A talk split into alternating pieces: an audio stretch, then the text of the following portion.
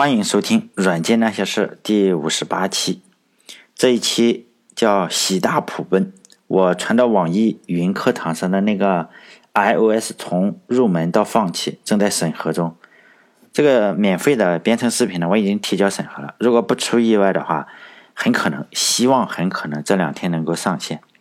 第一回的名字我叫，第一回编程的名字叫“丹青涂抹尚可驱法古人”。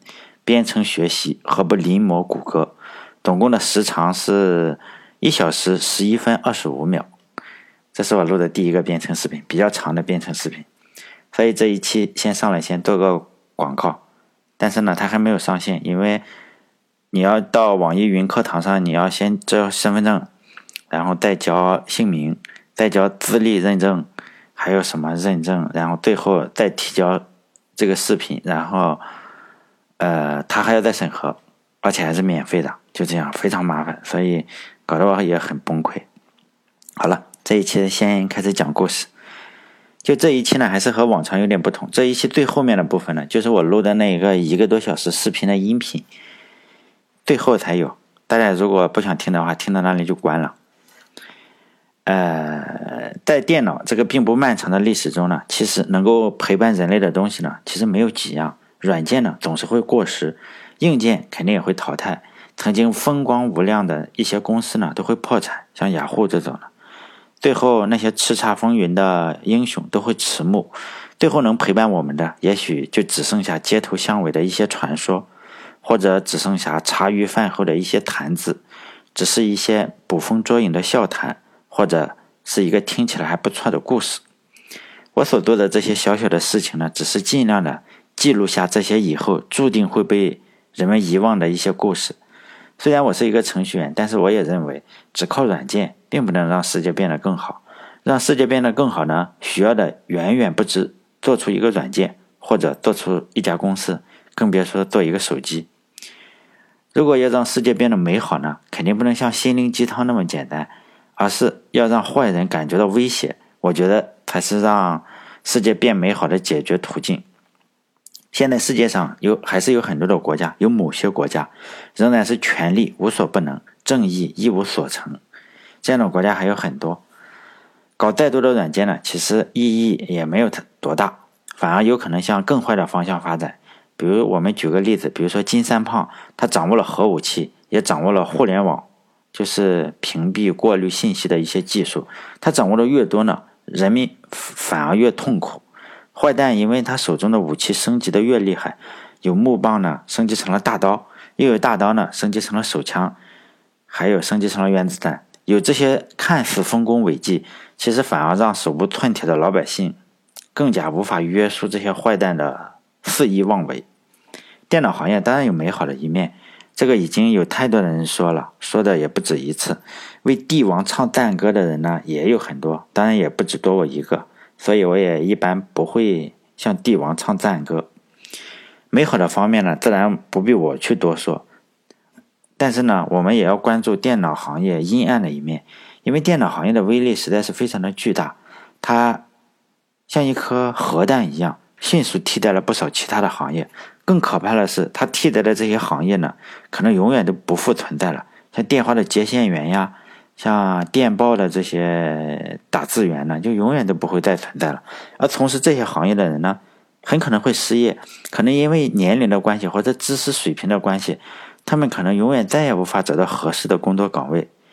在前两天，我一个朋友的父母他要去坐火车，因为现在你想网上购票的话，你需要把身份证认证一下，否则的话你是没有办法经过这个嗯。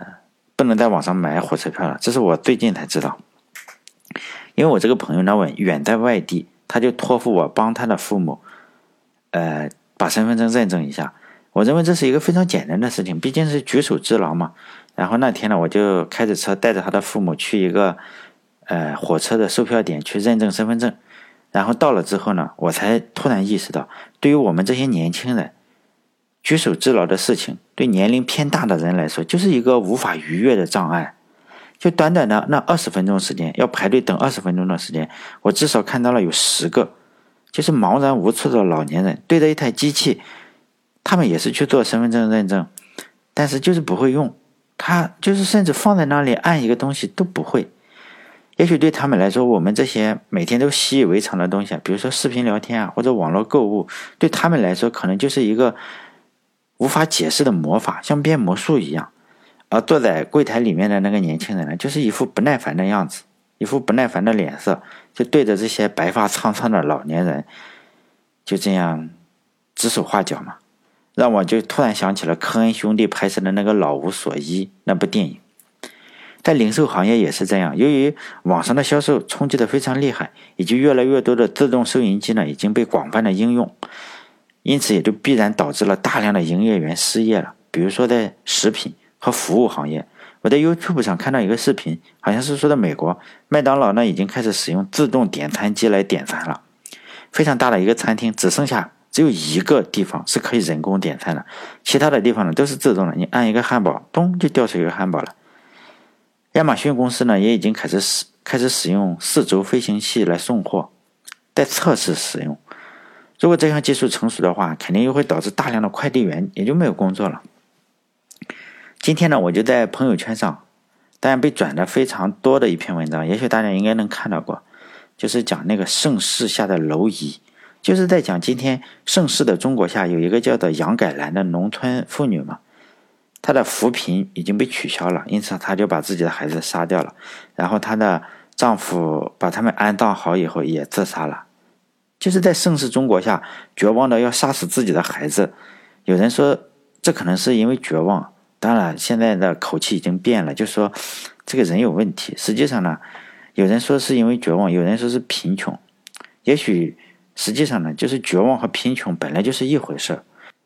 像我们这些程序员呢。可能做出了自认为一些非常优秀的软件，认为还有的人认为自己已经改变了世界。但是这些软件呢，对杨改兰这种妇女，还有我们无数看不到的这种杨改兰这样的人，可能真是一点帮助都没有。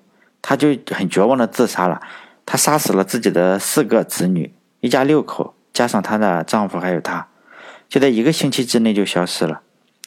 我们另一些程序员呢，也认为做出了非常优秀的软件。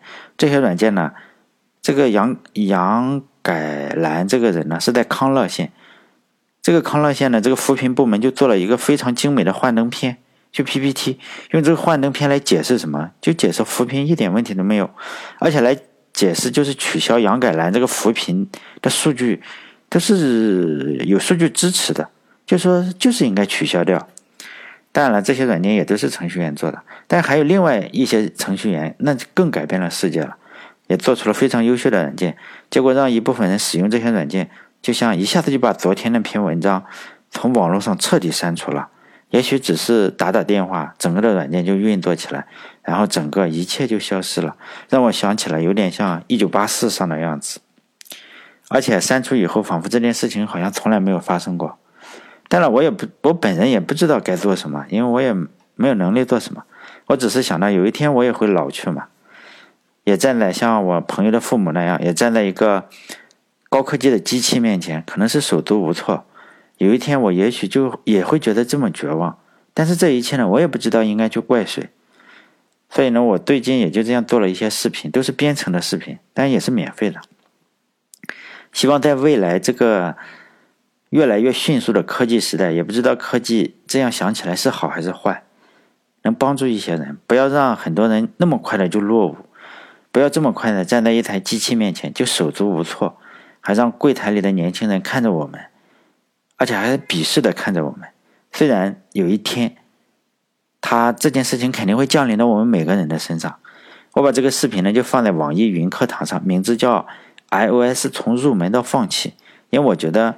所有编程的人最终都是放弃，但是我还是希望有百分之五或者百分之二或者百分之一的人能留下来。然后，然后什么呢？我也不知道，也许，也许让人留下来也是坑了他。也许你当程序员实际上没什么用。但这个，嗯，课程都是免费的。我之所以放在网易云课堂上呢，是因为以前我是放在 B 站上的。如果有老的听众知道，我都是把编程的视频放在 B 站上。但是有个非常纠结的问题，B 站上非常好玩，真是非常优秀的一个网站。但是它好玩的东西太多了，比如说它的女主播呀，还是二次元的一些穿的很清凉的女孩那种二次元的，就是又会唱歌又会跳舞，而且事业线都很发达。编程视频在那里根本就无法吸引到他任何的注意力，而且 B 站上呢，可能也实在是不太适合讲编程这种非常冷门的东西。因为我也试图跟人家交流一下，但是我发现交流起来非常不通畅，因为大部分问的问题都是什么 Python 干什么呢？实际上这种问题不用问，自己搜一下就知道了，或者问 Python 能干什么，或者 Python 是什么，所以也就没有什么意义。我做的这个视频呢，就是我放在网易云课堂上的，可能看的人会更少，但是没关系。我做的这个视频就是说。我要做像素级临摹一个 YouTube 软件，就是 YouTube 软件，大家知道吧？就国外有一个网站叫 YouTube，它是被谷歌收购了。谷歌呢，然后做了一个 App 放在苹果手机上，就这个 App，我要完全把它临摹掉，像素级的临摹。我觉得通过临摹学习编程应该是一个不错的方法。就以前我看到的很多教程都是非常粗糙的，所以我就想试试，呃，看一下如果能够临摹一个现实生活中。真正在用的软件应该比写一个很多那种，我点一个按钮显示一张小猫的图片，或者是我点一个小猫的图片，然后得出一个嗯，然后又触发一个什么机制那种玩具一样的东西。所以呢，我就想尝试一下，尝起码尝试一下，就是说通过临摹，像我们写毛笔字那样临摹王羲之这种东西，然后我们就临摹谷歌的一个软件，看看这样这条路能不能走通。因为我我还是希望我做的视频是有用的，因为临摹当然也不是山寨。我们练毛笔字的时候，大家都临摹王羲之，肯定我们不会嘲笑他说：“哎，你怎么会临摹王羲之？”因为我们学软件的时候，我们如果是临摹的是谷歌谷歌公司出的软件的话，我觉得也不应该受到这个说你在山寨这个指责，因为我们不上架，我们只是完全做出跟他一个一模一样的软件出来，这样的话你就能学到所有的知识嘛。因为我在现实中这几天嘛，这几天我没怎么更新音频，是因为我用了个三四天的时间，我就临摹了百分之七八十。嗯，今天我做的，呃，今天晚上我还做了一下，我就觉得登录应该也差不多了。我在那个视频里我还讲登录还没做好，现在登录我已经起码知道收到数据了。我希望能够这样做一个这样的编程知识，能够希望能帮助大家。就接下来的音频呢，就是我录的那个，其实是视频的音频部分，有一个多小时。如果有人想看视频的话，还是到网易云课堂上去看，搜搜索 iOS 从入门到放弃。现在我只上传了一个视频，就七十多分钟。我没想到讲着讲着讲多了，而且我觉得我做了非常精美的 Keynote，就是那个 PPT。呃，我学了一下，因为网易上需要审批，我不知道还要审批多久。我已经上传了身份证，已经上传了各种他们需要的资料，还有那种图表什么都填了，可能需要一两天才能上线。如果顺利的话，希望顺利。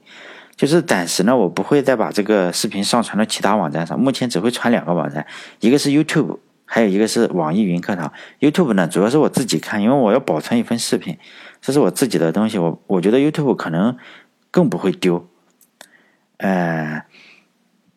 在这里，我提前先感谢大家可能会提出的一些意见，因为我以前传过 B 站上上传的一些经验，大家就会可能是大家都是伸手党，大家知道伸手党什么？比如说我传到 B 站上了啊，视频传到 B 站上，结果就会有人提这个意见，说，因为我在优酷上有那个 VIP 会员，你再顺便上传一份到优优酷上嘛，或者说你顺便上传一份到那个哪里，就是在 B 站上，他就懒得去点一下那个链接，他就说你最好是放在。百度网盘、三六零云盘、优酷、腾讯视频，或者 B 站、A 站、爱奇艺、乐视网，就他有哪个 VIP 的话，他就希望我能上传一个。后来我发现其实没有必要，我只能提前说声抱歉，因为如果你还不想去 点开一个，呃，其实 B 站上是没有没有是没有广告的。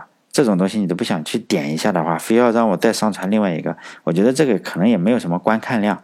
实际上也是，后来我还传了几份，像腾讯视频什么的，最后观看次就是零次、两次、一次、两次都是这样。所以我就提前说声抱歉，我不会上传，除了网易云课堂和 YouTube 的话，我不会上传其他的网站，因为我的时间也是有限的嘛。好了，接下来的音频就大家可以关掉，不用听。如果不想听编程的话，下面就是编程的内容了。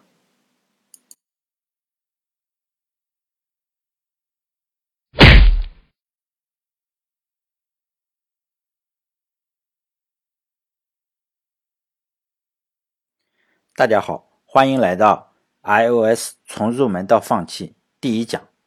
在我们小的时候，老师总是会让我们写这样的一篇作文，作文的名字就叫《我的理想》。不管当时我们喜不喜欢写作文，反正作业总是要写的。就是当时就有的小朋友就写：“我的理想是将来自己能当一个医生。”有的呢则会写：“我的理想就是将来能当一个老师。”有的则会写：“我的理想。”是将来能当一名足球运动员，去踢世界杯。我呢，我本人早就忘记了当年自己的理想是什么。但是我敢肯定的是，我当年一定不是说我将来想当一个程序员。毕竟时间总是过得很快，一眨眼也就过去了。不知道大家还记不记得当年自己的梦想，是不是实现了当年自己的梦想呢？但是呢，并不是所有人都会实现自己的梦想。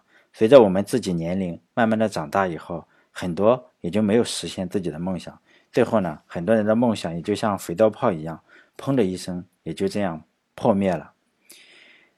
最后呢，不管怎么样，我们就会都成了计算机行业的人，有的人呢则成了程序员，就写着各种各样的软件；有的人呢则会成了一个运维的人员，每天也就是盯着各种各样的报表，跟上司报告一些有用的呀或者没用的一些数据。有的最后则成了一个项目经理，担负着一个或者几个项目。不论我们每个人怎么进入的这个行业呢？既然上了同一条船，也就在同一个团队里，就这样同舟共济的走下去。因为最近几年呢，每个人都在大量的使用手机，因此呢，手机编程成了我们这个 IT 行业一个相对比较热门的行业。苹果手机呢，又是手机行业中不可忽视的一股力量。在苹果手机上呢，就是大量的，呃，软件都非常的漂亮，也非常的好用，而且大部分的人呢，已经离不开这个苹果手机了。这种人呢，就是我们日常所说的叫低头族。现在低头族的数量呢，看起来也是越来越多了。从侧面也就说明了手机在日常生活中非常重要的一个作用。对我来说呢，手机已经是无法取代了。当然，电视机回家电视机是可以不看的。甚至你一顿饭或者两顿饭不吃也是可以的，但是呢，手机是肯定不能不玩的。因为我是一个程序员呢，手机玩多了以后，就难免会产生这样的一种想法：我经常使用的这个 app 到底是什么做的？比如说，我经常使用的是这个 app，就是这是 Google 公司的 YouTube 软件，在 YouTube 网站上呢，有非常多的游戏通关的一些视频，我非常喜欢这个软件。这个软件呢有一个非常好的优点，就是广告非常的少。你如果不想看广告的话呢，大部分的广告都是五秒就可以跳过。这个功能你是不需要购买这种 VIP 会员就可以使用的。在呃两千零一呃不是二零一一到二零一二年的时候，我就注册了一个开发者账户，就给苹果手机啊，就是当时我是用了这样一个苹果手机，就是 iPhone 四。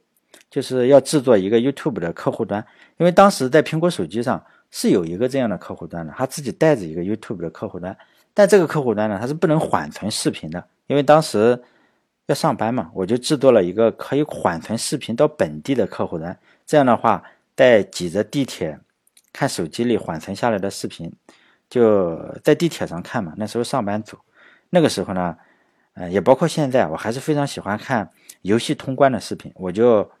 把这个东西呢，呃，我的想法就做了这样一个可以缓存视频的 YouTube 的客户端，然后还传到 App Store 上让人免费的下载。但是后来呢，Google 公司就改了整个的策略，就是说你所有的第三方客户端都不能再存视频，因此我那个就违反了整个的策略，所以我那个免费的 App 呢也就下架了。这就是我开发的第一款手机软件，但主要的用户还是我自己，就是为了看。呃，上班的时候能够在车上来看一下，就是游戏通关的视频。在二零一一到呃，不是二零一二年吧？二零一二、二零一一到一二零一二的时候，那时候我还是个初学者，就为了做这个视频呢。当时就找到的材料不多，非常难找到，而且要么找到的材料就非常的简单，根本就没法做出一个比较有用的软件来；要么就是找到一些开源的代码或者什么的，然后编译一下。经常错误百出，而且找到的代码有些就连编译都无法通过。而且现在就是很多年过去了嘛，我觉得实际情况也没有什么发生根本的变化。对一个初学者来说呢，还是要面临一些两难的境地。比如说来说，当我们要做一个软件，比如说是这个软件嘛，这是现在这个 YouTube，就是 iOS 上这个 YouTube 的样子，就设计的非常好用。然后我们就在脑子中就构思了构思了一个类似的软件，并且想好了关键的部分，我们应该怎么去操作。就我们想几天的话，就可能认为一切尽在掌握了，也就是万事俱备，只差实现的时候，我们就有可能在网上搜索一下如何实现这个 app，就可能会幻想通过一本书呀，或者是几篇教程来掌握整个实现这个 app 所需要的技术。结果呢，总是事与愿违。我们有可能在网上找到的例子，大部分都是这样的，就是告诉你，哎，怎么实现一个呃 UI Collection View 这种东西，非常的。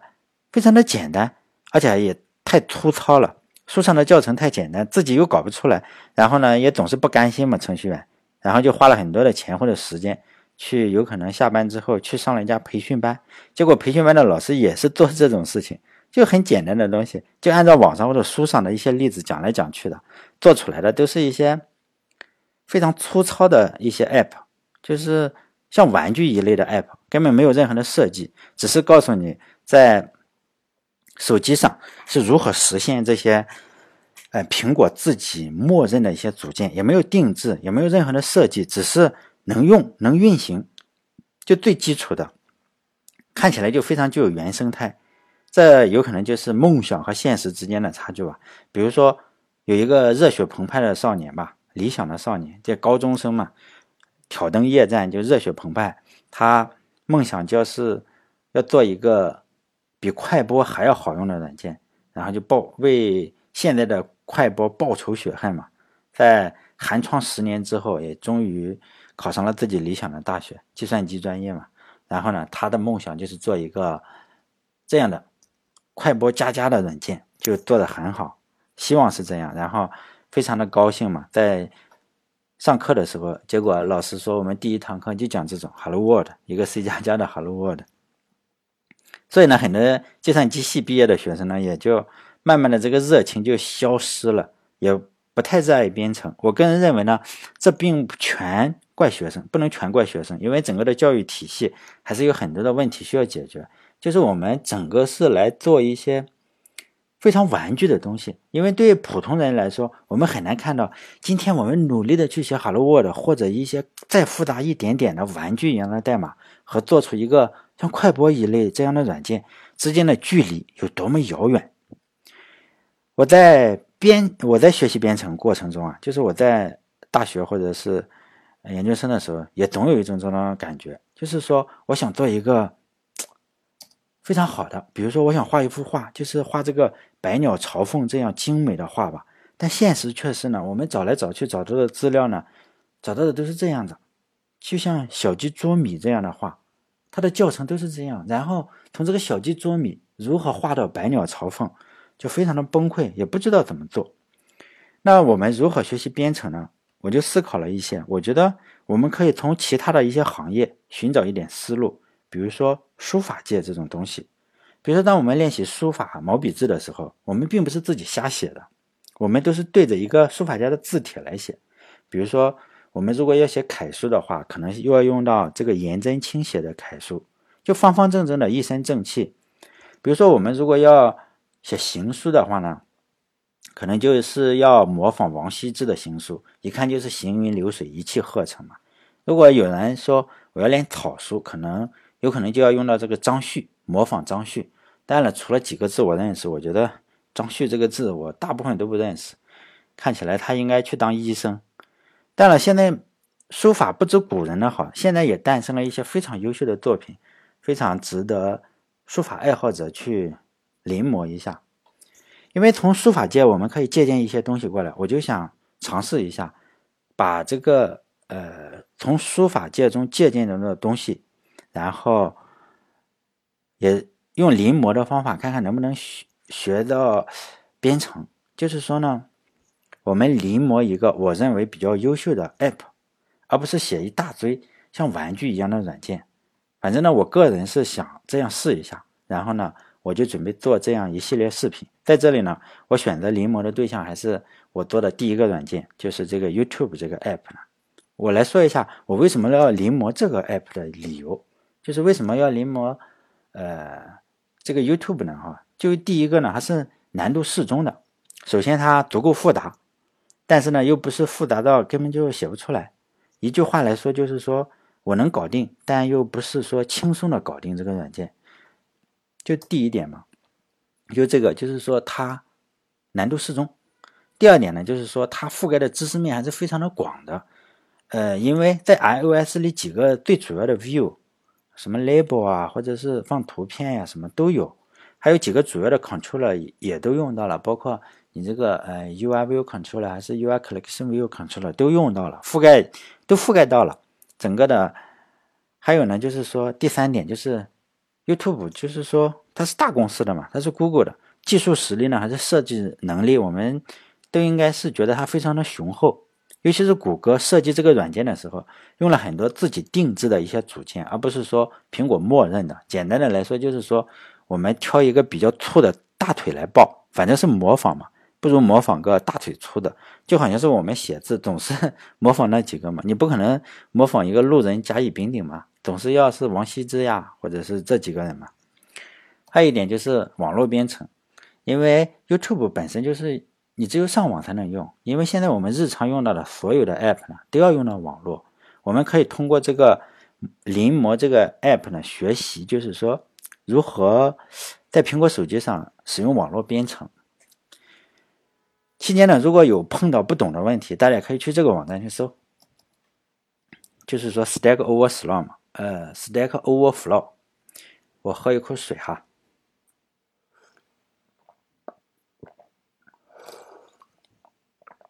我发现讲一会儿就口干舌燥了。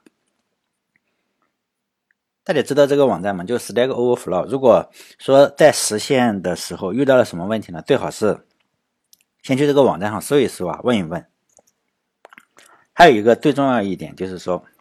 为什么使用 YouTube 哈？做 YouTube 这个东西呢？我认为，一个程序员最重要的性格就是说，能够静下心来，动手做点事。比如说英语不好呢，就去学英语啊；编程不好就学编程，就是动手能力要强。我说的动手能力不是打架哈，就如果有人非常想学编程的话，YouTube 被封了这件事情根本不算什么大事。如果想学的话，总是能找到解决方法嘛。如果不想学，一下子就找到了这个放弃的借口。你看。要做个 YouTube 的这个呃客户端，我这个没法上 YouTube，就放弃了。所以我这个视频的名字就叫从入门到放弃。早点放弃并不是什么坏事，因为你可以集中精力再干其他更想干的事情。如果放弃了这个编程，就说明这根本不是你最喜欢的事情。所以呢，还是集中精力干其他的事情嘛。就是说他被封了嘛。我就说嘛，你这个要会上 YouTube 的程序员呢，他有可能是最什么最追求的程序员。在接下来我就来，呃，有如果有很多人没有见过 YouTube 这个呃 App 怎么运行的话，我就呃给他一段就是它运行时的视频嘛。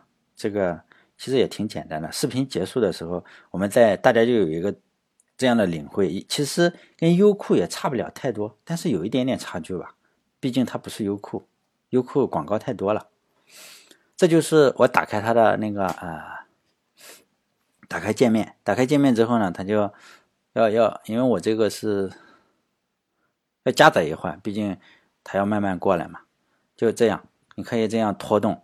第第一个界面就是主 Home 界面嘛，然后比如说可以这样暂停一下看一下，就是第一个是视频，就是。七种方法去弄这种 conversation，就是说交谈嘛。其实 YouTube 上很多这种很无聊、很什么东西，比如说这个是这个女的，是呃最丑的婚纱嘛，最丑的婚纱，就是这种很，其实这个婚纱也不丑是吗？就这个最丑的婚纱，这种都是这种视频。其实 YouTube 上有很多很多，它不像是优酷上有很多电视剧啊什么，它很多都是恶搞的视频，或者是看起来挺无聊的视频，而且。并且呢，我我本身就是个挺无聊的人，所以我挺喜欢看 YouTube YouTube 上的视频。你可以这样不停的拖动啊，什么东西的话，来选择视频，然后呢，它这样可以切换，就是说你左右滑动切换也可以，包括你这是最热视频，你也可以就是说呃点一下这个最热的这个火，这个火这里也可以，然后你就是左右滑动也可以，然后再接着看，然后我点进一个区，点进 gaming 区嘛，点进 gaming 区之后，它就是说它所有的。呃，我订阅的这个 gaming 这个东西里面的一些东西，还有这个是我订阅了所有的东西，上面就是我订阅了所有的人嘛。呃，那你跟优酷这个，如果大家用过优酷，也就知道了，就是这些人都是知道的。这个我可以就是上上下的滑动，就是每一个你点进去，它就开始播放视频。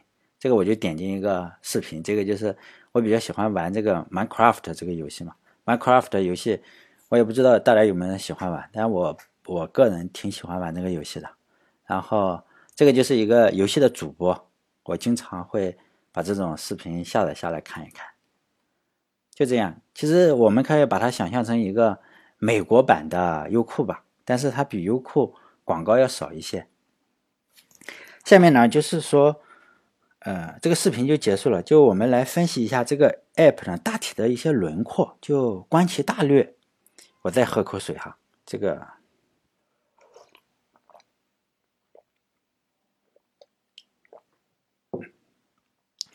就这样，视频结束了嘛？就我这样再截一张图来分析一下这个 app 大体的轮廓，就像庄子他老人家说的，就庖丁解牛嘛。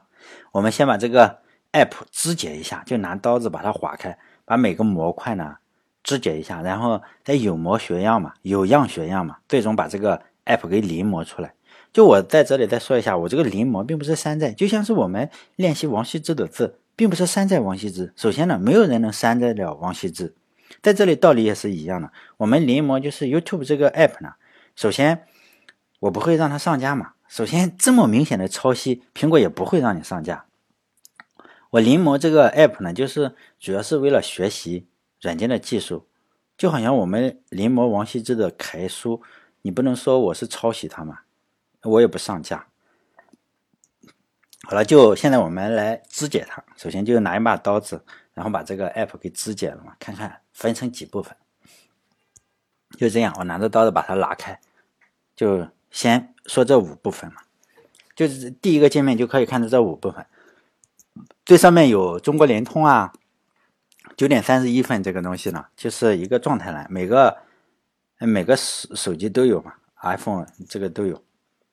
第二部分是一个导航栏，就显示 Home 这个，还有这个呃一个放大镜，其实是搜索，还有这个三个点，这个就是说是一个导航栏。第三部分呢，还是一个导航栏，就是有房子的这个，就显示的是 YouTube 的它自己一些分类。第一个呢，就是你这个订阅的主界面的一些视频。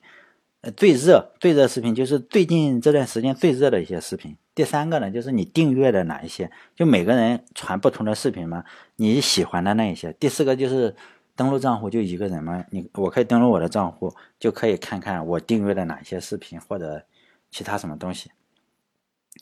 就第就是有这个写日语的，因为我是用了一个日本第四部分，这个比较宽大，有一群男孩女孩在这里。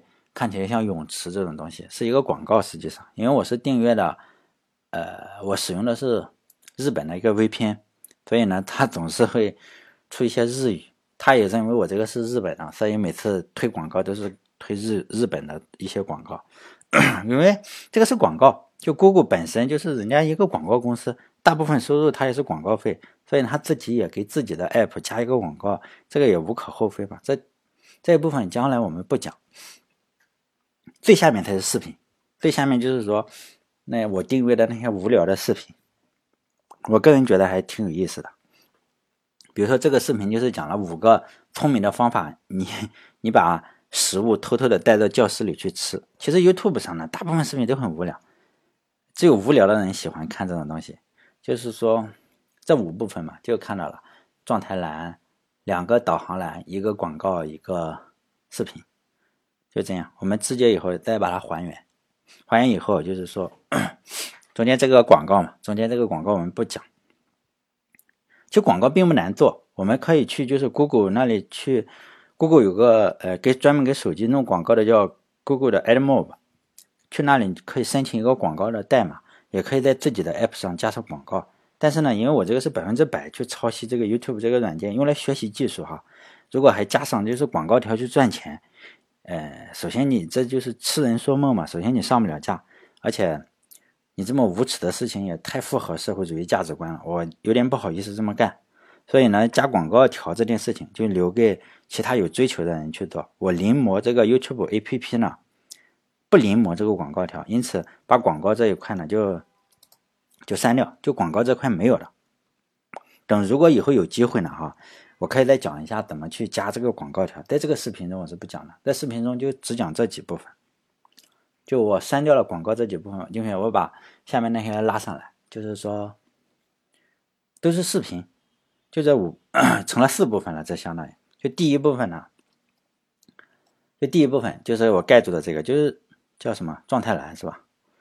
这个状态栏呢，我们呃等会再仔细分。第二部分就是说也是一个导航栏，第三部分是 Google 自己的那个 YouTube 网站导航，第四部分是这个，因为没有广告了嘛，我们再等会就仔细的分析一下啊。这个就状态栏。首先，我们如果用 iPhone 的话，你会发现这个状态栏是实际上跟默认的是不一样的，因为默认的是白底黑字，这个状态栏呢是红底白字。很多的大公司都这么干，它不定制一下呢？毕竟公司你养了那么多的美工，那么多程序员，你不定制一下，好像是觉得不是个大公司哈。而且程序员美工你闲着也没事干，所以呢，他们都会定制自己的东西。比如说，它这个是红底白字，默认的是白嗯白底黑字。第二部分呢，就是说这个 navigation bar，这个呢，它其实也不是默认的，这个东西叫 UI navigation controller。如果在 iOS 了，它其实呃可以有两两种方法去实现，一种呢就是说我在这个 storyboard 里边拿鼠标这样哎一拖就搞定了；另一种呢就是说用代码实现。在这个视频里呢，我都选择于使用代码去实现，原因也简单。如果就是说用鼠标拖放的话，生成的都是默认的，就是白底黑字的，比如说那个状态栏。而且我要模仿的这个东西呢，就是模仿的这个 Google 的 App 呢，它是 Google 自己定制的。因为定制了以后呢，就很多的组件显得跟苹果默认的有点不同，但是你又看起来又好像一样，但是又有点不同，就这样。反正它有自己独特的一点风格，叫叫什么叫 Flat 什么东西那个设计嘛，就 Google 的那个。这这种情况，你不用苹果那种，呃，风格的话，呃，用代码会更方便一些，比用鼠标在那个 Storyboard 上拖要方便一些。第三呢，就是说这个，它其实，呃，这个实现方法也是一样，等会儿我再说。这个导航栏呢，哈，也有几种实现方法，并不是说只有一种。比如说我这里就写 UI Collection View Controller，实际上，嗯，不是的。就是说，你可以定制一个自己的 UI view。在做这个视频以前啊，我就把这个 YouTube 的 App 呢，就先模仿了一下，就大概模仿了百分之七八十嘛，已经能写到能播放视频的那个地方了。就是还有用户登录那里没写完。当时我在写代码的时候，我就第一次方法我就嗯没有用这个 UI Collection View，我当时是用了另一个方法，我用了一个 UI Scroll View 去写，因为第一次尝试嘛。因为尝试的话，你可以在 UI Scroll View 上再添上 UI Button 这些东西，UI Button 里面再有这个，就是 你添上图标嘛。但后来我这样实现的过程中，我就突然意识到了这个事情，其实不需要不需要这个用 UI Scroll View，用 UI Scroll View 的话会更麻烦，因为你要自己再写那个 Data Source 或者 Delegate 这些东西。如果我直接使用 UI Control View 的话，就更方便一些。然后我就写了一半。一多半的时候，我就改了方法，就很快也就用这个 UI Collection View 去写好了。所以呢，我不知道 Google 是用什么方法，因因为也没关系，我能用这个 UI Controller View 能完美的，嗯，跟跟他做的是一模一样。也许他用的是这个，也许不是，但是效果我能用这个达到。第四部分呢，哈，这个就是这个软件的核心部分。我再喝口水。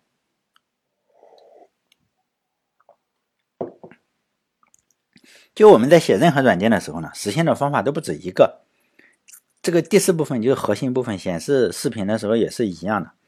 至少呢，我一下子就想出了两种方法来可以实现这个东西。第一种呢，就是使使用这个 UI Table View；另一种呢，就是还是使用就是 UI Controller View。这两种方法都可以实现，肯定的，我肯定这件事情。我选择使用的就是 UI Controller View。呃，我实现的时候也是使用这个，也很方便。为什么使用这个而不是使用 UI Table View 呢？从本质上来说，这两个都可以。就很久以前啊，在我在我写那个第一版，就是给 iPhone 四写那个的时候，那时候还没有，就是 UI Controller View 还没有出现，就苹果还没有出这个东西。那个时候你只能使用就是 UI Table View。那时候我在做那个的时候呢，就需要，如果你一行排列好几个元素的时候，你就要定制 UI Table View 里面那个 cell。最后呢，你也能实现一样的效果，不过就是比较麻烦。后来就是苹果推出了这个 UI Control View 这个组件呢，我就喜新厌旧了。以后几乎 只要实现东西，如果能够用到 UI Control View，我就用它。在我的心中，我是这样认为的：只要如果能用 Table View 实现的呢，肯定能用 Control View 实现。反之呢，这不一定，也不是说不能实现，有时候。反过来就比较困难。你如果说你实现一个 UI Controller View 的东西，你用那个 Table View 去实现，可能会比较麻烦。你要自己再做很多其他的工作。就是我在做这个视频的时候呢，有关所有用户界面的部分都是用代码实现的，我没有用鼠标在 Storyboard 里那样拖来拖去，并不是说那样拖不好啊。很多时候你如果是默认的话，拖是很方便的，但是。因为这个呃，Google 定制的这个东西啊，它有自己的一个风格。你如果用图鼠标拖的话，有时候会出现一大些问题。比如说，就嗯，就我们现在看到图上这个第二个和第三个嘛，这个 Navigation Bar 跟这个 UI Controller View 这这个东西啊，如果你是用鼠标拖上去的话，会有一个阴影来区分这两个嘛。现在显然我们看到的就是 Google 没有这个阴影。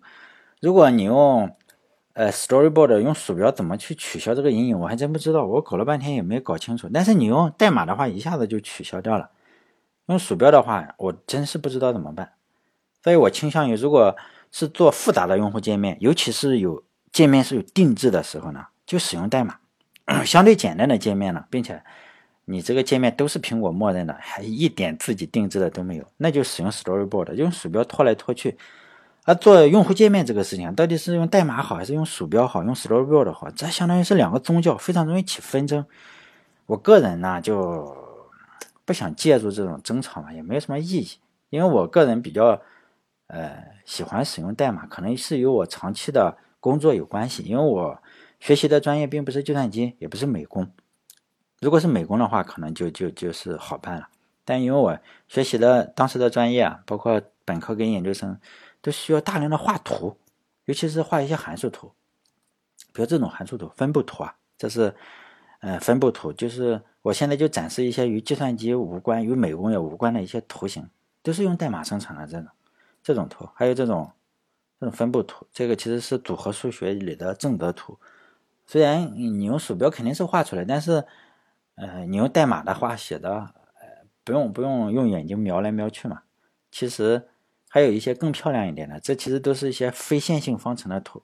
这个看起来像是 Photoshop 画的，实际上不是，就是呃，你用一些代码公式这样输进去，它自动就生成这些图。呃，完全用不着，就是说 Photoshop 或者鼠标这么高级的东西。还有这种图，都是一些非线性方程的图。还有这些呢，这个呃也也不是 Photoshop 画的，也是这个用代码生成的，就是说。嗯，在整个视频里呢，我都不会使用鼠标和 Storyboard 来做用户界面，主要是因为这个 App 的原因。因为 Google 定制了很多东西，如果用呃鼠标的话，实在是我不会做。如果会做的话，我也许会用，但是我会用代码做，所以我只能用代码去做，代码更方便一些嘛。就上面我们就分析了一些 YouTube 这个。App 呢，就是一些大略的情况。接下来再细分一下，毕竟这么大一个东西，一眼看过去就有点感觉是老虎吃天嘛，你无从下口。再接下去呢，我们再细分一下，看看以我们的能力能不能再细分一下做出来。有比如说我们这样一看这个图，因为界面元素太多了，放在手机上是这个样子。因为你这是用户界面，你看了很多，这上面的元素，如果你挑七挑八的这样算起来，可能有二十多个。因为我们必须得简化一下，把它简化到一般人能处理的这个样子。比如说，我们每次要实现一个关键的组件，顺便兼顾最多三四个、五六个，顶多五六个。你要兼顾考虑五六个，就有可能考虑不过来了。最好是做一个，考虑两三个相关的。其实这符合一般人的思维。就大部分人做事情也是这么做的。比如说，我们谈恋爱的话，绝大部分人只和一个人谈，就是普通人嘛。就你每次谈恋爱只能谈一个，少部分牛人嘛，他能同时踩两三只船，也抓不到。这种人能周旋，就是说他的脑子比较好使。如果他在这种人能从事编程行业的话，最差就是架构师，考虑的事情多。还有就是在两千零五年的时候，也去年的时候，不是长沙有一个姓袁的超级大牛。我们就暂且称他为长沙的袁老师。出了车祸以后，他一下子娶了十七个老婆，还有几个给他生了孩子，有的已经准备结婚了，还有的谈了十几年，还有十几个正在赶往的路上。他搞了一个人搞了三十多个老婆，而且互相之间互相不怀疑。后来才知道，就这种人，如果他能来 IT 行业混的话，当然得屈尊来的话，我估计他能做一个微软或者谷歌，应该是问题不大。幸好他也不屑于在 IT 界混，才能让我这种水货程序员呢混口饭吃嘛。不多说了，我们就简化这个 APP，让一般人能处理，尤其是像我这种人能处理了。第一步就是说，看到了吗？这头部太复杂，你看有 Home，还有一个放大镜，还有一个三个点，三个点点开，还有其他的，还有就是说房子、对热视频、登录、这个订阅太多了，我们就。就简化，简化它什么样子呢？就简化成一条，就 home，我们嗯不考虑其他的细节，就是说我简化成一条。下面的元素还是很多啊，先是两个男孩这个照片，然后下面一个女的张着个大嘴，就说五个很傻的这个自拍的这个 造型嘛，还是但我们。还有很多的字，我们先暂时不考虑这些呢。还有，你看这个视频这里还有时间，第一个是七分四十七秒，先不考虑这个。我们起码知道了这是两个不相关的视频，就互相之间没什么关系嘛。就我们先画一道线，这是两个嘛，再考虑上面这个，考虑上面这个小哥这个。我们先看，就是呃这两个小哥在那里笑的，笑的花枝乱颤。激情满满的这个样子呢，就缩略图，视频的缩略图就是封面嘛。就我们用一个绿色的这个代替哈，就是说这里是显示这个视频的封面。哎，大家既然说了，大家知道这个小孩叫什么？他其实名字叫泰勒·奥克利，是一个小孩，一九八九年出生的，YouTube 的红人，经常就是是同志嘛，同志圈的领袖级人物，就是。呃，在 YouTube 上红的，还出书，经常那书一出就卖光，非常热衷于参加就是这个 LGBT 那些维权运动。这个图呢，实际上是我找的，并不是我截的，是 Google 就放了这张图。如果大家现在在打开 App Store 上去看的话，你搜 iOS，第一张图就是这个。因为这个泰勒·奥克利实际上他很出名的，可能在中国不出名，因为中国没有这个情况，比较少。所以我们也可以看出，就是 Google 对这些就是 LGBT 这些人一些态度，显然是支持者的态度。第二部分呢，我们不说这个。第二部分，你看这个小圆圈，就这个戴着个眼镜的这个小小哥，就这个奥克利嘛，就他的头像，就上传者的头像。第三部分呢，就视频的名字，就是这个七秒钟的挑战，就是 Seven Second Challenge。然后呢，我们就说这是视频的名字，就用这个。土黄色的条来显示，还有一个就是下面你看，就是他的名字在一个点，就是一百万次的观看观看量，我们用这个天蓝色的来表示，这样的话就相对来说简单一些了。包括这个视频上的这个七分四十七秒，我们暂时不考虑，因为考不考虑不了这么多，就先考虑这么一点点。下面这个图也是一样的，我们就不分析了，因为。呃，你会发现，呃，都是一样的，都是显示，呃，头像啊、缩略图呀、名字还是什么，所以我们直接复制一个丢到下面，就这样。这是不是还是挺麻烦？因为元素还是很多，还是有点就是说乱七八糟的感觉。我再喝一口水。毕竟你有头像观看量，所以呢，这个还是有点麻烦。对大部分人来说，一看，哎呀，有点感觉做不下去嘛。所以呢，我就再稍微的简化一下，再简化一下，简化成这个。我把这个复制复制一下过去，然后再，哦，这样，这样总可以了。因为这不能再简化了，我觉得这已经不能再简化。最简化的事情了，就是说，我们先把这个东西弄成三个方框，就。先简化到最，我们都能这个咱不能处理，就不用当程序员，就直接放弃了。最后这个呃三个红框框是肯定可以处处理的嘛？这个如果再不能处理，真是太崩溃了。然后呢，我的想法就是说，是这样，换一下，通过最简单的，然后呢再弄成中间这个稍微的复杂一点点的，最后呢再做成这个比较难的。就相当于是什么呢？我的观点就是这样，就相当于这次视频是说，我我就是这样说，我要临摹一个蒙娜丽莎的画像，当然了，我画不出来，我连他的什么都画不出来，我只是举个例子，然后我就拿出画板、画笔，就一本正经的画，准备画这个东西了。第一步呢，我们就是无限的简化，简化成什么样子呢？就简化成这样，就一个人头加个长方形。当然，围观的人肯定就笑得很开心嘛。不过呢。万事开头难，毕竟世上无难事嘛。只要肯放弃，如果你觉得不行了，就赶紧放弃。我觉得这门课就叫 iOS 从入门到放弃。有时候你不努力一下，你都真不知道这个世界什么叫做绝望。好了，现在我们就开始掏起这个 Xcode，开始写代码。好，接下来我来打开这个 Xcode 哈，先新建一个。项目就是建立这个最简单的这个，就 single view application。我们起一个名字嘛，就叫什么？嗯，copy YouTube。这样，copy YouTube，然后把它保存起来。所以我们就摆明了是 copy，就是学习技术啊，并不是山寨啊。我我们先多声明几次。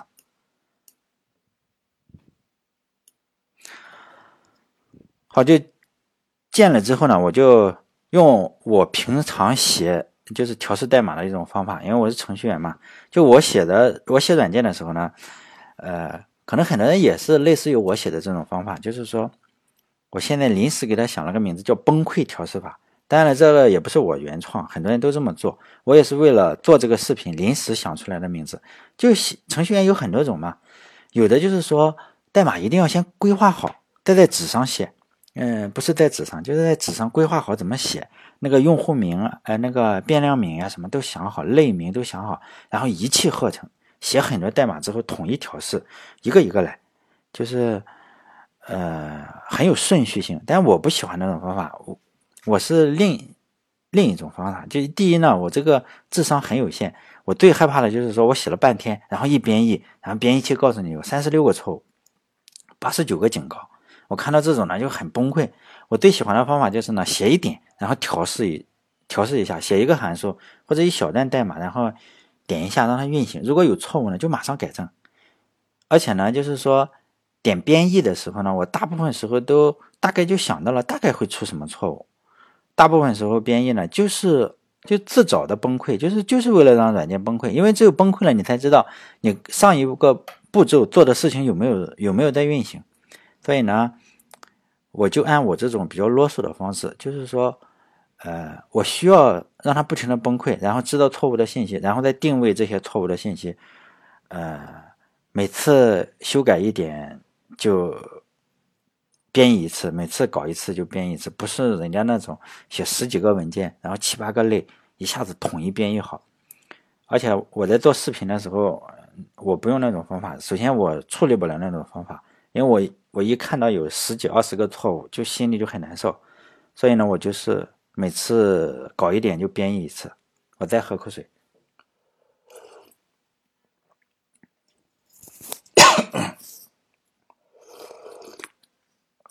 现在我发现我我一下子说这么久的话，喉咙好难受啊！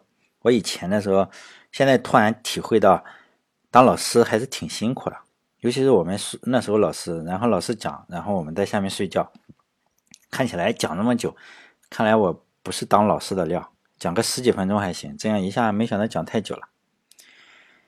好，我就开始写，按我的这种程序风格啊，就是我先建了一个呃新的空白的项目，它的名字叫 Copy YouTube，就我们是 Copy 嘛，就先来查看一下这个项目中有什么内容嘛。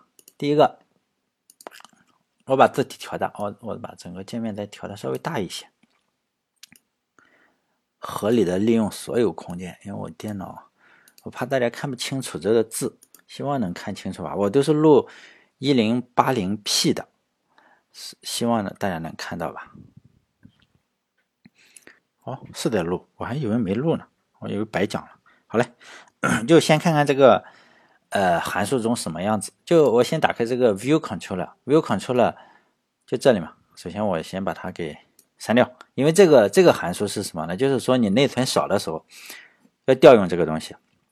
现在我们先不看这个，因为就是还是还是前面我说的，就最简单最简单，简单到谁都能看清楚。就我们运行一下，运行一下。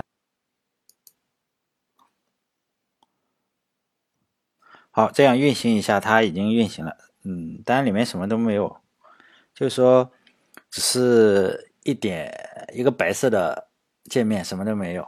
这时候我们可以。随便修改一点东西嘛，让它显示一点颜色。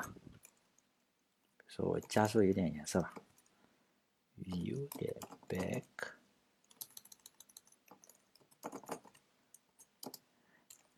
加个什么颜色呢？加个红色吧，红色。好，我再运行一下。为什么加红色？就是说，我们伟大的祖国。国旗就是鲜血染成的嘛，都红色。点一下运行，哎，真的是红色了。这个就是说，起码我们可以知道我们这个代码是管点用了啊。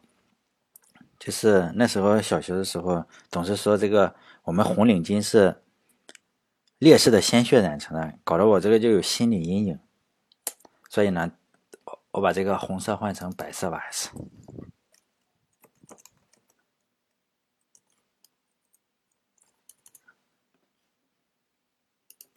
起码知道我们这个东西是可以运行了，呃，免得出什么意外哈。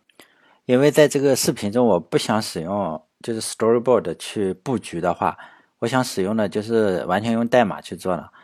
就先要修改这里的一些东西，就在这里。我要先设定这个哦温度。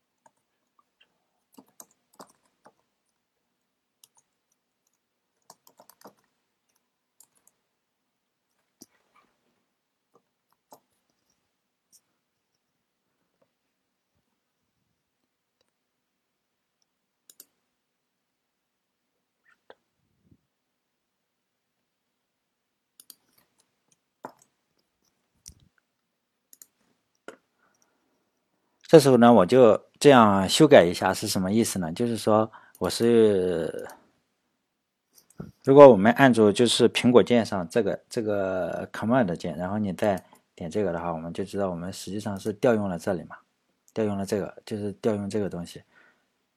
就我用代码去生成整个的 Window，呃，就我不能具体的讲所有的细节，否则的话，感觉时间太久。就是大家知道我，我就是自己生成了一个 window。这时候呢，我们再点击运行一下，就它这个 window 的 root 呃 root view controller 呢是这个，是就是这个我们用的这个 white color。比如说为了试试它能不能用，我就再改一个颜色吧，blue color 吧。再运行一下，看看是不是可以用。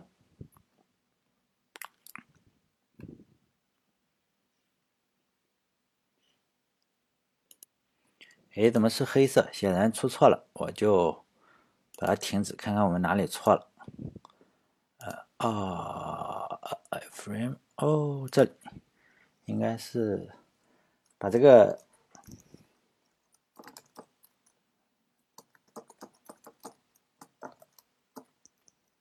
然后我再运行一下，US green，US green，哦，这里多了一个括号。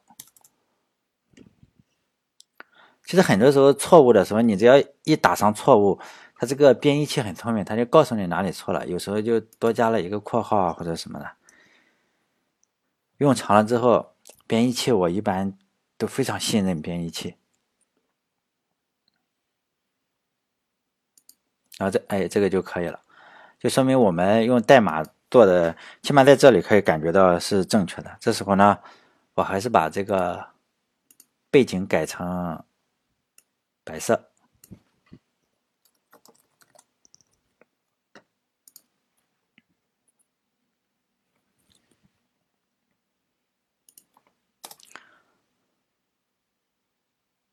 那我们看看，我们最主要的是想搞搞个什么东西嘛？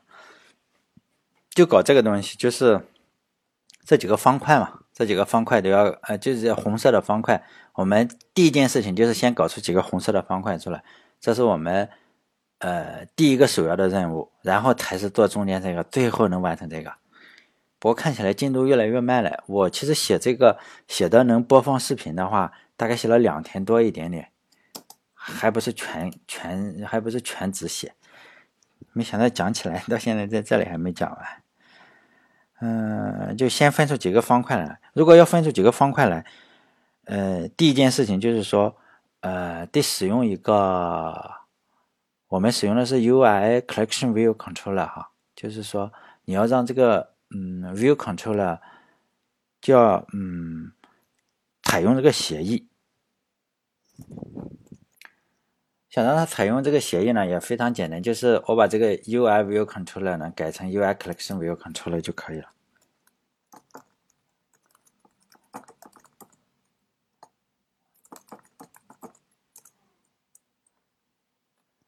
如果这时候我再点击一下运行的话呢，肯定是崩溃。崩溃它的，呃，这时候我们就是说要自找的是崩溃嘛？崩溃它应该是什么？就是说，呃，它会告诉你。我这个崩溃的信息啊，就是说，collection UI collection view 它会缺少一个 layout，因为这个 UI collection view 一定需要 layout 才能够再继续运行下去。我们就需要看看是不是这个崩溃信息。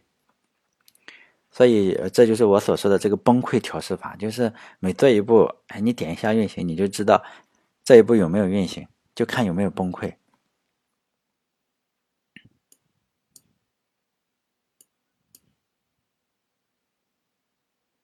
你看这个地方，他就说呢，必须要你看这个 layout 这里没有给这个参数嘛，这修改这个东西也很简单。所以我们如果看到这个崩溃的信息呢，就觉得哎，这个可能是有正确的。UI navigation 就在这里，就是这里需要传一个参数进去。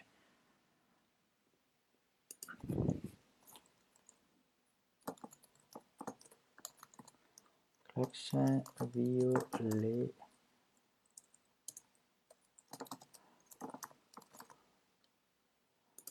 现在我们，呃，哎，UI 这里是小写，collection view。就我们只要定义这个参数就行了，这个参数还没有，所以在 Swift 里我们就定义一下。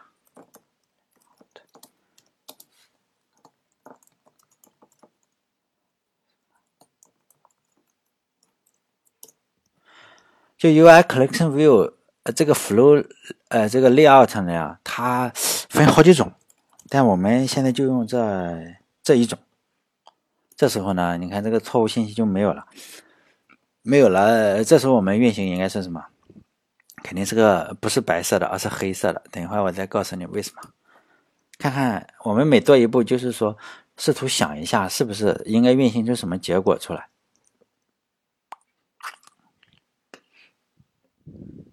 啊，这时候黑色的，就是正是我们期待的一个结果。为什么是黑色呢？因为在这里我们是。嗯，用的这个叫什么叫 View？因为现在已经是 UI Collection View 了嘛，它现在我们还用 View 的话，它就不认识了。这个时候呢，呃，只需要把这个改成一下就行了。就是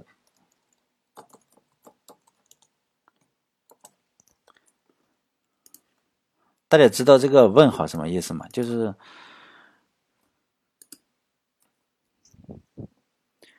这个是 Swift 一个新的语言特征啊，这样就是达到我们要想想要的效果了。就是说，它已经可以在 Collection View 里，我们 Background 它已经可以显示白色了。而且我们现在目前为止还都是呃使用的完全都是代码。现在我们下一步要做什么事情？就是还是看这里嘛。我们最主要就做这个，就显示出几个方块出来。比如说，我们先显示几个方块。呃，最简单的，啊，显示方块呢，这呃就在这里，这个也是非常简单，就在这里，就是让它显示吧。Number of item number number of items，就这里，我们返回几个去呢，它就会显示几个。所以我们返回三个去吧，返回四个去吧，好事成双嘛，就让它显示四个。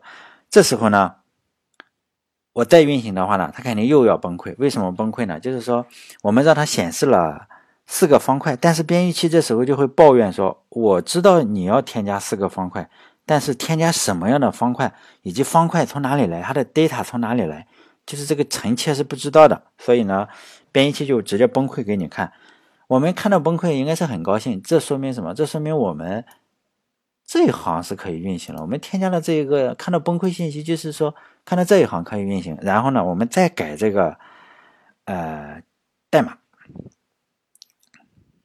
它应该崩溃。你看，我们可以再看一下崩溃信息，它就在最上面，就是它会说没有这个东西嘛，它也不知道在哪里搞。你看看。没有 data，他也不知道在哪里搞。你看，缺这个函数。我们如果看到这个函数的话，就也挺高兴，因为我们只需要添上这个函数的话就可以了。我们再添上它。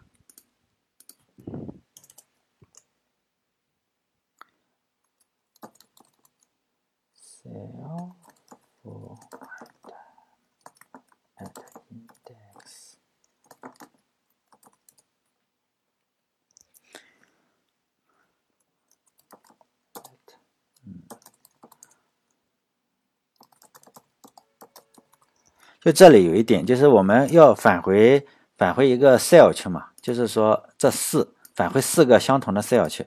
这个 cell 呢是怎么搞呢？哈，就是说，呃，我们如果细细讲的话，就是说我们在手机里这个 cell 它是要重复使用的，并不是说你有一百个图片的话，它会显示一百个 cell，不会的，就是说。它为了那样内存就耗光了嘛？它有一个呃非常重要的特点，就是说你得要重复使用某一些的 cell，这时候就这样，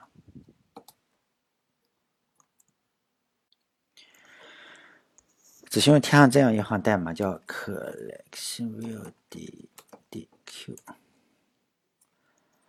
然后呢，就是重复使用这个这些 cell 的时候呢，你要给它一个。嗯，名字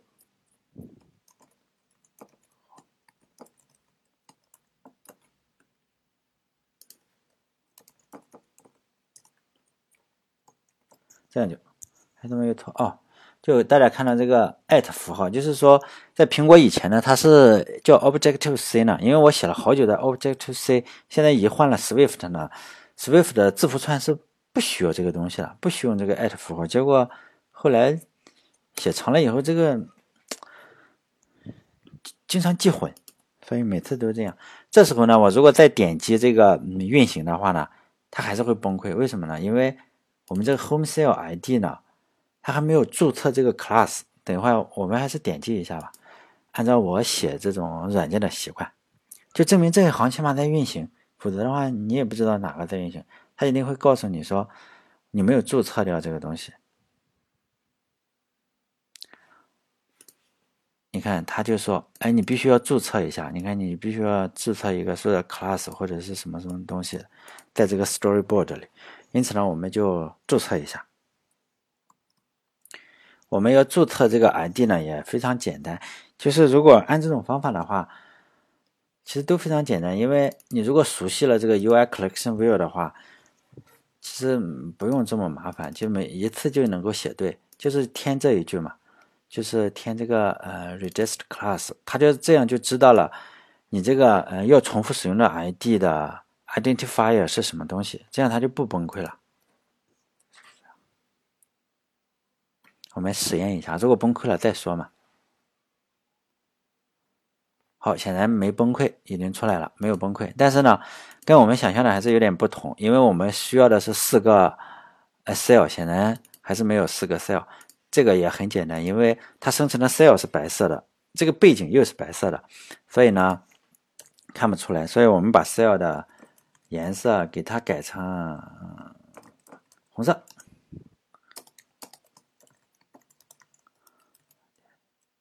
呃，叫 red color，这样的话就能看到四四个方块。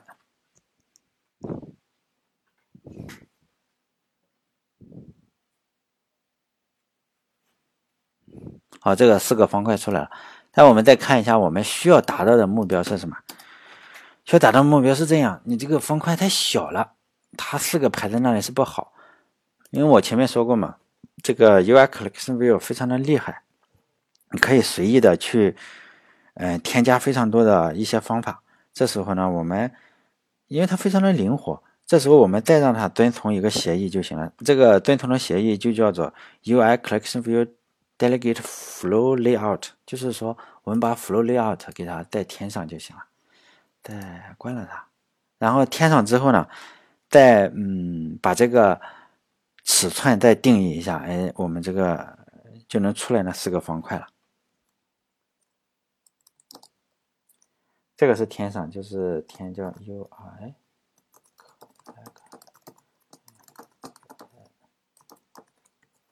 好，就这个 flowly out，。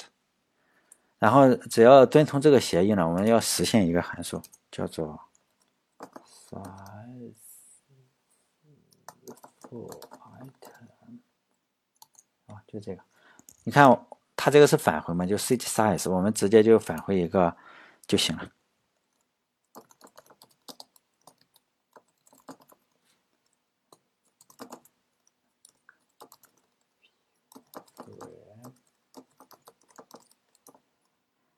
高度就写两百吧，因为这个可以以后随便，以后再我们再调。最后我们尽量要搞成一个十六比九的，才能尽量搞成十六比九的，才能够模仿的惟妙惟肖的样子。而且它也根据你这个文字的长，呃，名字太长太短，以后我们会逐渐的做。现在我们就，呃，主要是做出几个方块来就行了。这时候呢，我们再运行一下。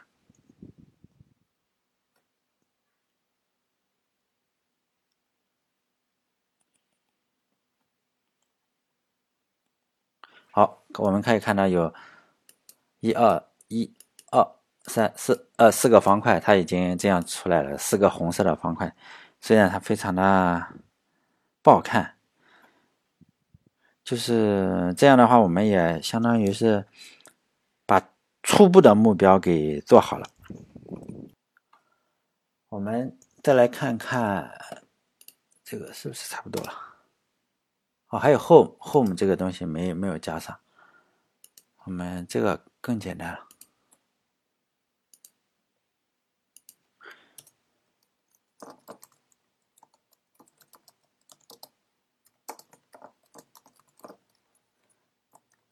这样的话，它就会在这个地方，在这个呃时间的这个下面会出现这个 home 这个词。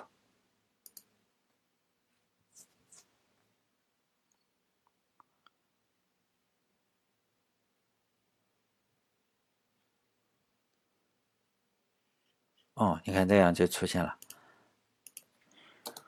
其实再把它改成呃红色，或者是改成白字也非常的简单。不过这个视频好像录的有点长了，因为我写的话，我以为会很快就会写完，没想到这样讲讲讲，还讲这么久。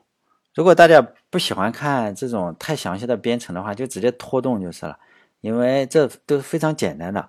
因为我自己模仿这个。YouTube 这个东西的话，我自己写了两天多，不到三天吧，就已经模仿到，除了用户登录这个地方还没有写，其他的都已经模仿的差不多了。没想到我这样讲了，呃，好长时间才讲了这么一点点，看起来讲东西还真是很很麻烦。最后呢，我们来总结一下这一个视频主要讲了一些什么东西。第一个呢，就是先确认了一个学习的思路，就是通过模仿，通过描红人家 YouTube、Google 公司的这一个软件呢来学习，而不是说第一次课先弄个 button，第二次课先 button 点一下出一个图片，第三次课呢哎结束了就说这已经学会了。我想就是尽量搞了模仿 YouTube 这个软件。就是说，首先呢，这个 app 呢难度适中，既不太难也不太容易。其次呢，就抱大腿，因为 Google 的设计和技术应该是比较靠谱的，比大部分都靠谱。我们模仿写毛笔字的话，肯定也是搞王羲之这种东西，这种人吧，不是这种东西。我们也不可能随便找一个呃街上卖的春联就开始模仿，那是路人甲乙丙丁写的，那也不靠谱。第三呢，它这个。YouTube YouTube 这个东西啊，有这个网络编程，因为现在大部分的我们用的大部分的软件都会有网络，包括微信啊，什么东西都有网络。除了一些单机的游戏，但游戏我们也不是做单机游戏，现在单机的软件越来越没落了，所以呢，我们就要搞网络了，要跟上形势。然后呢，第三步就是我们分析好了以后，就开始撸起袖子开始干了。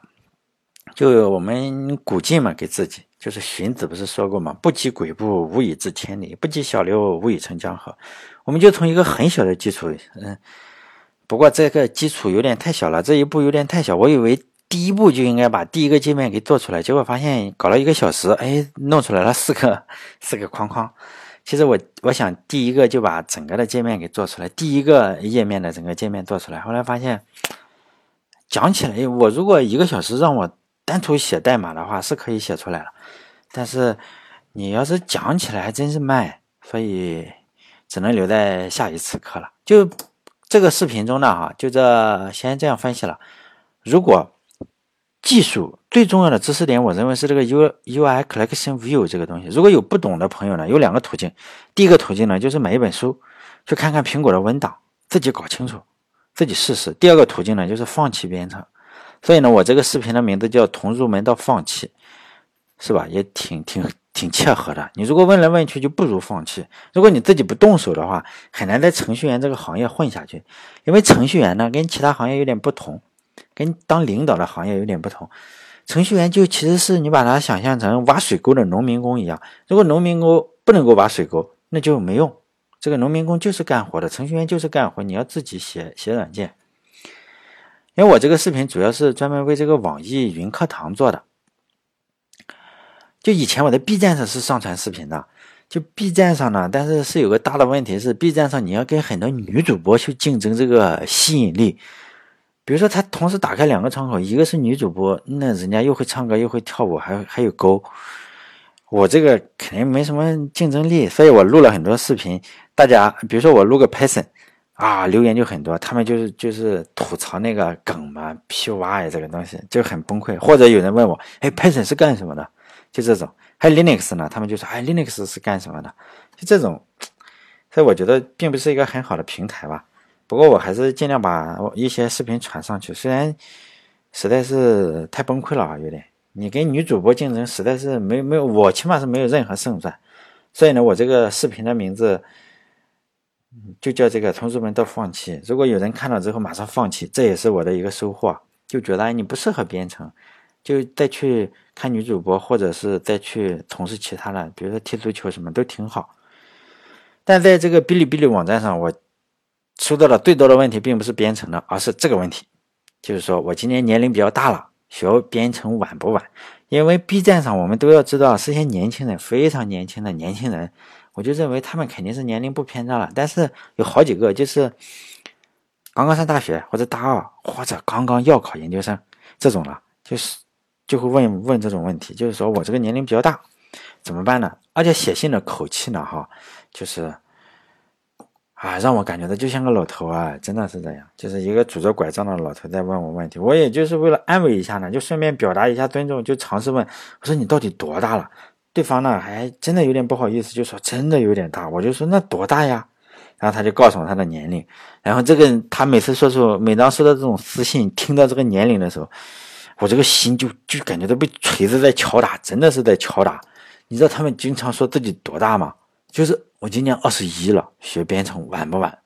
我今年二十五了，学编程晚不晚？或者最大的一个是说，我今年三十岁了，学编程晚不晚？当然有一个最最最最过分的，就是这样。他说我今年多大呢？我今年十八岁，学编程晚不晚？真的，我看了这个，我就有点崩溃嘛。当时就我就真的坐在那里，我试图分析一下，他问我这个发的这个信息，问我到底是这个口气是，呃。疑问的口气还是反问的口气？因为你这个最后这个问号是疑问和反问是两种不同的态度。就说我今年十八了，会变成晚不晚？就是你如果是一种反问的口气，就显然他也知道不晚嘛。我还害怕打击他的信心，然后我赌了一下，他就说他在高中又怎么样，在高中又怎么样，那什么什么什么。后来说没有没有学过编程，有想学编程，但是没时间。十八岁晚不晚？真的不晚。真的非常，这个少年真是以后不要问我这种问题。为什么十八岁？别说十八岁学编程，学什么都不晚。